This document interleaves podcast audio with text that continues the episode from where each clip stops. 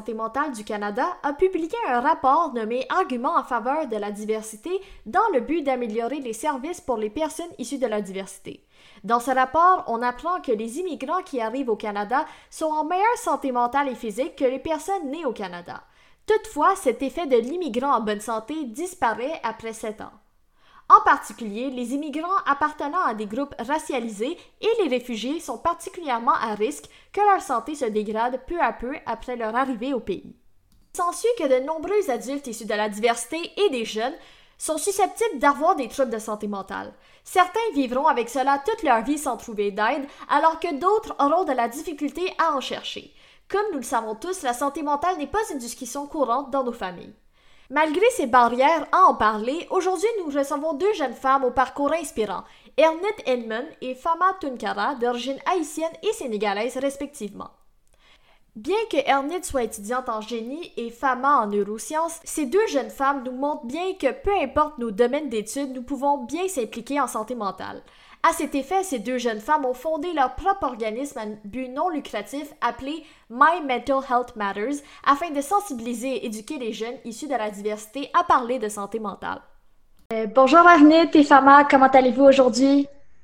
Je vais bien, toi? Moi, je vais bien, merci. et toi, Fama? Ça va, merci.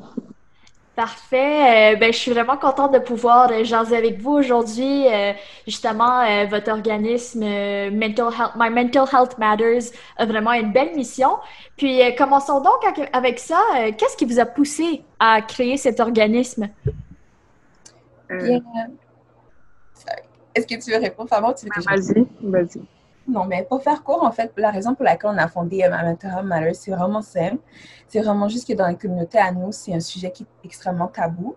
Donc, euh, on n'a pas, comment dire, en tant que jeune haïtienne, jeune africaine et tout, il n'y en a pas vraiment comme les ressources, comme que ça auprès de la famille, des fois des amis et tout, pour pouvoir comme parler nos problèmes. Donc, en créant ma mentor Matters, c'était vraiment plus pour non seulement comme comment dire, sensibiliser les jeunes par rapport à ça, puis leur faire prendre conscience que oui, il y a des problèmes euh, de santé mentale, peu importe euh, dans quelle communauté qu'on vient et tout, mais en même temps aussi pour leur donner comme un, un espace comme dans lequel ils peuvent se sentir à l'aise pour pouvoir euh, discuter puis aller chercher, des, chercher des ressources.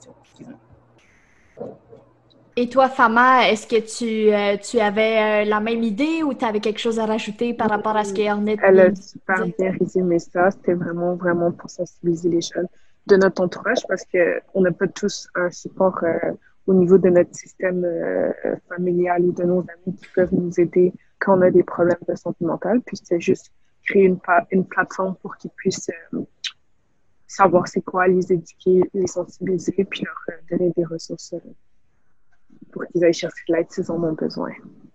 Puis vous, est-ce que vous avez eu un passé avec la santé mentale, une histoire euh, qui vous a aussi marqué dans tout ça, euh, où vous vous êtes peut-être senti un peu euh, sans ressources, comme vous l'avez mentionné, vu que dans nos communautés, on n'en parle pas beaucoup?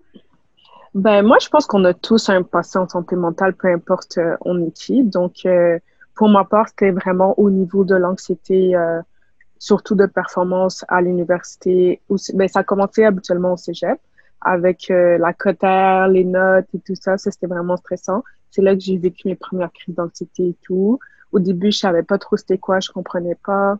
Puis, euh, j'ai fait des recherches en ligne et j'ai vu que c'était ça, mais j'étais pas à l'aise au début d'en parler avec ma mère, par exemple. Puis, euh, au fil du temps, je pense que en étant plus éduquée sur le sujet, j'ai commencé à lui comprendre mes symptômes puis pouvoir plus en parler avec des gens autour de moi c'est quelque chose qui s'est un peu continué à l'université, mais euh, après ça, tu te consultes ou euh, tu essaies mieux de gérer ça. Puis, euh, je pense que pour ma part, c'est ça.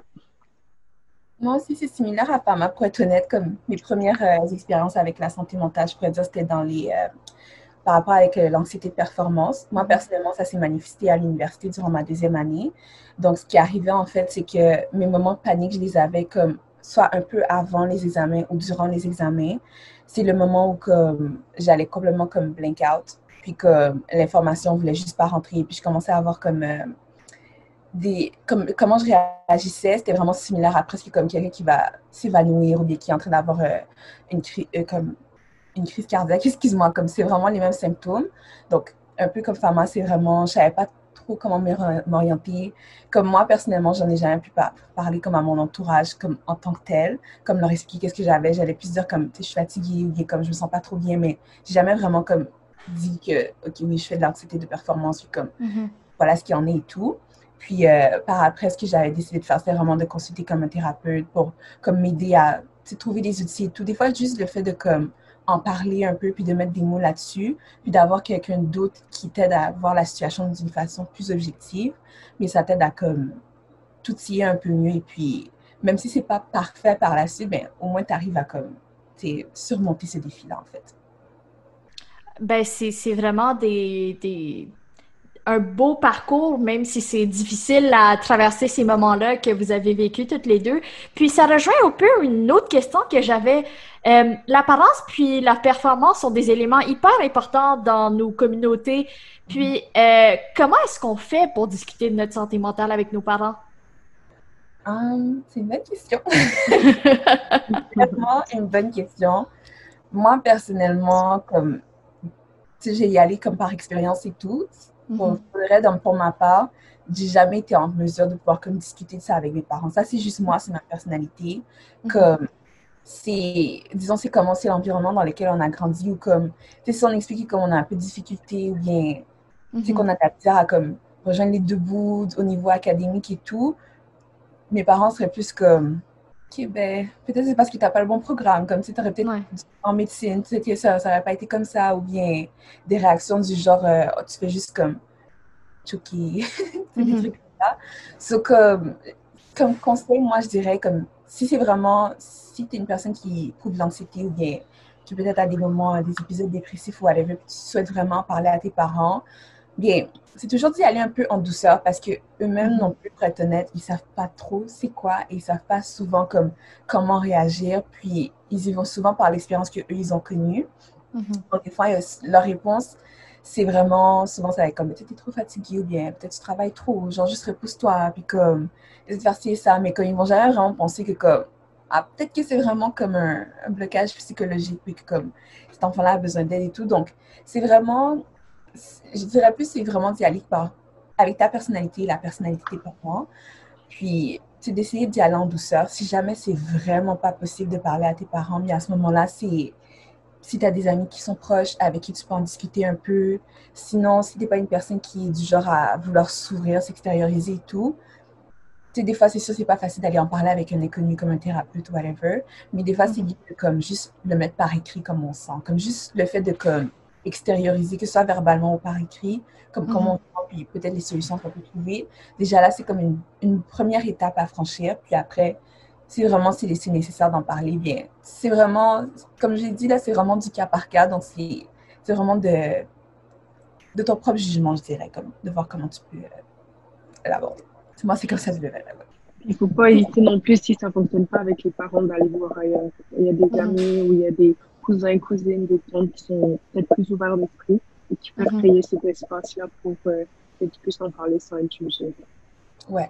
Fama, toi, comment tu avais, euh, parlé de santé mentale avec tes parents euh, quand tu as, vécu tes premières crises d'anxiété? Ben, une de mes crises, durant une de mes crises, j'avais appelé ma mère pendant que je pleurais et que j'étais vraiment anxieuse. Puis elle m'a vraiment rassurée jusqu'à ce que je me calme et tout. Puis quand je suis rentrée à la maison, elle a essayé de trouver des solutions pour moi, de me demander si je voulais peut-être donner des cours à l'université, de consulter quelqu'un, ou plutôt euh, de euh, juste diminuer ma charge au travail. Elle a vraiment pris le temps de d'essayer de comprendre tout ça, puis euh, que je me sente mieux.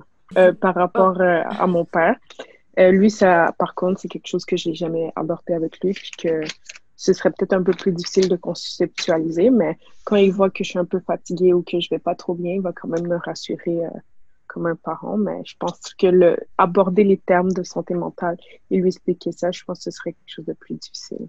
Et que moi, peut-être que je serais moins à l'aise par rapport à, si c'était euh, ma mère on vit un peu dans une génération où on commence un petit peu à euh, aborder la, discussion entourant justement les crises d'anxiété, les crises de panique, euh, cependant, il y a sûrement des enfants pour qui c'est un peu nouveau tout ça. Euh, certains symptômes sont interprétés différemment selon les cultures. Euh, donc, ce qui peut être considéré anormal dans une culture est considéré normal dans une autre. Par exemple, justement, euh, de la fameuse pression scolaire. Puis, comment est-ce qu'on peut aider les jeunes à diminuer leur questionnement par rapport à leur malaise et euh, les inciter à en parler ou à chercher de l'aide? Une bonne question. C'est une bonne question. Euh, dans un cas comme ça, honnêtement, moi, je m'en rappelle comme la première fois où ça m'est arrivé, personnellement, comme que j'ai eu ma crise de panique et tout, je vais pas te mentir que je savais pas c'était quoi. Comme j'ai juste pas compris comme qu'est-ce qui se passait. Comme, je me rappelle, j'étais en train d'étudier pour un examen, puis c'est en rentrant chez moi, comme j'avais vraiment terminé d'étudier et tout, puis il y avait une partie où j'étais pas trop sûre. Puis en rentrant chez nous, j'ai tout le, tout le long, j'avais mal à la tête, j'arrivais pas à me concentrer, j'étais étourdie et tout. Quand j'arrivais pour monter dans l'autobus, comme mon, cœur battait comme tellement rapidement, genre j'ai juste littéralement pas compris. J'étais comme, je sais vraiment pas qu'est-ce qui se passe. Parce que quand je suis arrivée chez moi, je ne sais plus qu'est-ce que j'ai fait, mais comme, je me rappelle, je suis juste arrivée, puis comme, je suis juste couchée. Puis comme j'ai dit, ok, j'aimerais poser là parce que comme c'est pas normal et tout. Puis comme, je sais pas, c'est vraiment comme plus tard, comme presque comme deux, trois mois plus tard, j'ai fait comme, ouais, comme c'était pas. c'est pas normal, peut-être? ouais, c'est ça, j'étais comme, c'est pas, c'est pas quelque chose auquel je suis habituée et tout. Donc là, euh, ce que j'avais comme, j'ai vu que les, les, épisodes se répétaient beaucoup, puis j'ai comme, ce que j'avais fait en fait, c'était vraiment de comme identifier les moments qui, disons, déclenchaient ces réactions-là ce serait ça, ça, ouais, ça que j'ai fait. Donc, j'ai vraiment identifié les moments comme, euh, qui déclenchaient ces moments-là, qui déclenchaient ces réactions-là, en fait. Puis, dans mon cas, moi, comme j'en ai pas vraiment parlé, parce que c'est pas de, je suis pas vraiment de ce genre-là de comme m'ouvrir et tout. Mm-hmm. Ce que j'ai fait, j'ai plus fait comme des recherches en ligne, comme, ben, comme palpitation forte. Pendant plus de 30 secondes, on va laisser. là, ça m'a sorti comme euh, plein de sujets comme sur l'anxiété, comme c'est vraiment là que j'ai compris, comme ça, ça a vraiment dit genre, tu sais, like, stress disorder, anxiety, performance anxiety, puis des trucs comme ça. Puis là, quand je cliquais sur des articles, je cliquais sur des petits quiz, puis ça me posait des questions, puis comme j'arrivais à. C'est sûr, c'est pas des outils comme professionnels, comme avec mm-hmm. un thérapeute, mais honnêtement, le fait de faire comme beaucoup de recherches comme ça, ça m'a aidé à comme mettre le point sur comme c'était quoi mon problème, au lieu de juste comme, peut-être juste être en train de comme. Le terme, c'est genre choquer, comme, oh, comme, puis comme ça va s'arrêter là. C'était vraiment, j'avais vraiment compris que comme, c'était plus deep que juste genre, c'est pas comme c'est juste dans ma tête, mais c'est plus que juste comme un, avoir peur de sauter dans l'eau. Genre, c'est mm-hmm. plus comme, c'est plus profond que ça en fait. Donc, c'est là comme j'ai vraiment mis les points sur le i. Là, je me suis dit, OK, mm-hmm. qu'est-ce que je vais faire par rapport à ça? Comme, est-ce que je vais continuer sur cette voie-là? Puis que comme, je continue à m'enfoncer dans un trou ou est-ce que je vais essayer de demander de l'aide ou bien au moins d'en parler à quelqu'un puis de voir qu'est-ce que je peux faire? Dans mon cas, moi, comme j'ai pris mon courage à deux bras, à deux mains là, vraiment, puis comme j'ai été voir un thérapeute et tout, donc pour, pour faire court pour moi, je dirais c'est c'est vraiment juste de, comme d'identifier comme ces symptômes. Puis de la même manière que quand on sent qu'on a mal à la tête ou bien, je sais pas moi, peut-être on s'est indigné ou bien whatever, si on n'a pas le temps d'aller voir un médecin, ben, notre réflexe souvent, c'est d'aller sur Google puis comme, OK, why am I bleeding? Or, des fois, ça va, donner des, ça va sortir des articles puis des sites internet. Et puis, des mhm. fois, tu vas trouver, tomber sur, peut-être sur des blogs ou des quiz où tu vas voir que, comme, tu c'est des paroles qui se répètent souvent. Puis que, comme, peut-être tu n'es pas la seule et tout. Je dis pas que, comme ça, tu tout, tout diagnostiqué en ligne. Non, mais en effet. d'aller vraiment. Ça nous donne une, une, idée avant d'aller consulter. Aussi, je crois que vous faites un, un. Vous faites quelque chose avec votre mot-clic. Est-ce que vous voulez plus en parler? Euh, oui, avec le hashtag MMH2. Euh, Ça, c'est mm. vraiment pour encourager les gens euh, à partager leur histoire par rapport à la santé mentale. Si c'est peut-être genre une ou deux phrases ou un gros texte, ils vont nous, mm-hmm. ils vont mettre ce hashtag-là et nous, on va reposter sur notre page leur histoire. Mm-hmm. Au début, on était vraiment surprise parce qu'on croyait pas qu'il y allait avoir beaucoup de gens qui allaient le faire. On a reçu beaucoup de message euh, par rapport à ça. La première fille qui mhm. nous avait écrit, elle avait eu des problèmes d'anorexie, puis elle, écrit, elle, est, elle avait écrit par rapport à comment elle était en train de recover from that, et que mhm. euh, c'était euh, vraiment touchant comment est-ce qu'elle écrivait et tout. Puis le fait qu'elle ait partagé ça avec nous, c'était vraiment motivant. Ouais, c'est vrai. Ouais. Donc, c'est quand même un, beau, comme tu le mentionnais justement, Fama, que les réseaux sociaux prennent beaucoup de place, mais aussi un effet positif euh, pour parler de santé mentale, vu qu'il y a beaucoup de, thérapeutes qui euh, en profitent pour faire des vidéos ou, euh, des, messages. Puis, comment est-ce que justement, tu sais, on, parlait un peu des jeunes, on disait qu'eux, ils sont peut-être mieux équipés que nous, mais justement, avec tout ce qu'on a vu récemment avec la vague un peu de Black Lives Matter, moi, personnellement, j'ai un peu peur pour les enfants racisés toute euh, communauté confondue. Mhm. Puis, euh, comment pensez-vous qu'on devrait soutenir les jeunes, justement, en particulier les jeunes issus de la diversité, dès un jeune âge, qui sont malheureusement des cibles pour euh, de l'intimidation et de la discrimination, afin justement de, d'éviter, de leur éviter de, vivre un traumatisme? Bien, moi, personnellement, je dirais que, comme, tu sais, c'est sûr, si un enfant vient d'un foyer où discuter de ses sentiments, c'est pas quelque chose qui est commun ou bien ils sont peut-être pas à l'aise d'en discuter avec leurs mhm. parents, whatever.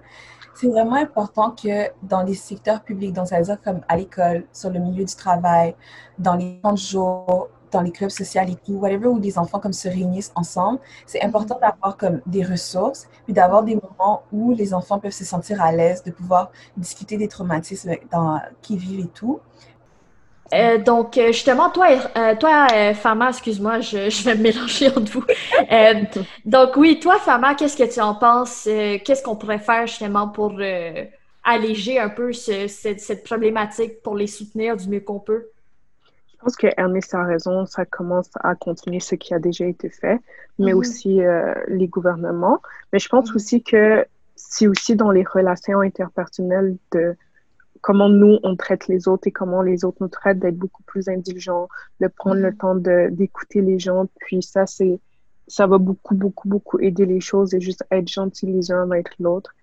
Je pense que ça, c'est la base pour euh, diminuer le problème.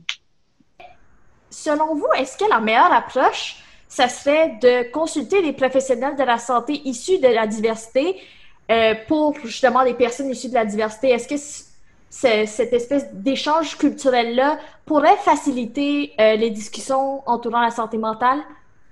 Définitivement, mais le problème, c'est qu'il n'y en a pas assez. Mais donc, même s'il y en avait assez, c'est qu'il reste des psychologues non racisés qui doivent aussi, eux, être formés pour pouvoir comprendre ces gens-là, qui mhm. doivent pouvoir être en mesure de ne pas juger l'autre et d'être quand même, pour être en mesure de faire leur travail tout en considérant les enjeux, les obstacles, les barrières que les personnes racisées y vivent. Parce que mhm. parfois, moi, j'ai beaucoup de jeunes qui m'ont souvent dit que oh, euh, j'ai consulté un psychologue, mais elle comprenait pas c'était quoi la discrimination que je vivais, ou qu'elle passait le, une heure de temps de sa thérapie à mhm. éduquer le thérapeute sur c'est quoi le racisme systémique, mhm. alors qu'elle, elle avait besoin d'aide pour ses problèmes. Donc, tu veux pas dépenser ton argent pour expliquer à quelqu'un ce que tu vis. Donc, c'est tous. Moi, je trouve vraiment que, par exemple, l'ordre des psychologues devrait euh, créer, par exemple, des formations sur euh, les différents enjeux qui affectent la santé mentale des jeunes racisés. Ça, mhm. ce serait vraiment primordial. On a beau dire que oui, il faudrait beaucoup plus de psychologues racisés, mais il faut aussi former les psychologues non racisés qui sont, euh, qui sont là.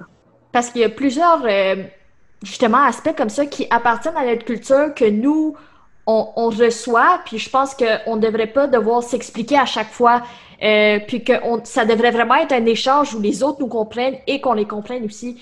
Ouais, puis justement, euh, je, tiens aussi à souligner votre travail. Vous avez repéré quelques ressources euh, de, thérapeutes et professionnels de la santé issus de la diversité sur My Mental Health Matters. donc, je pense que c'est sur votre page Facebook et sur votre site, sur votre site web, si je ne me trompe pas.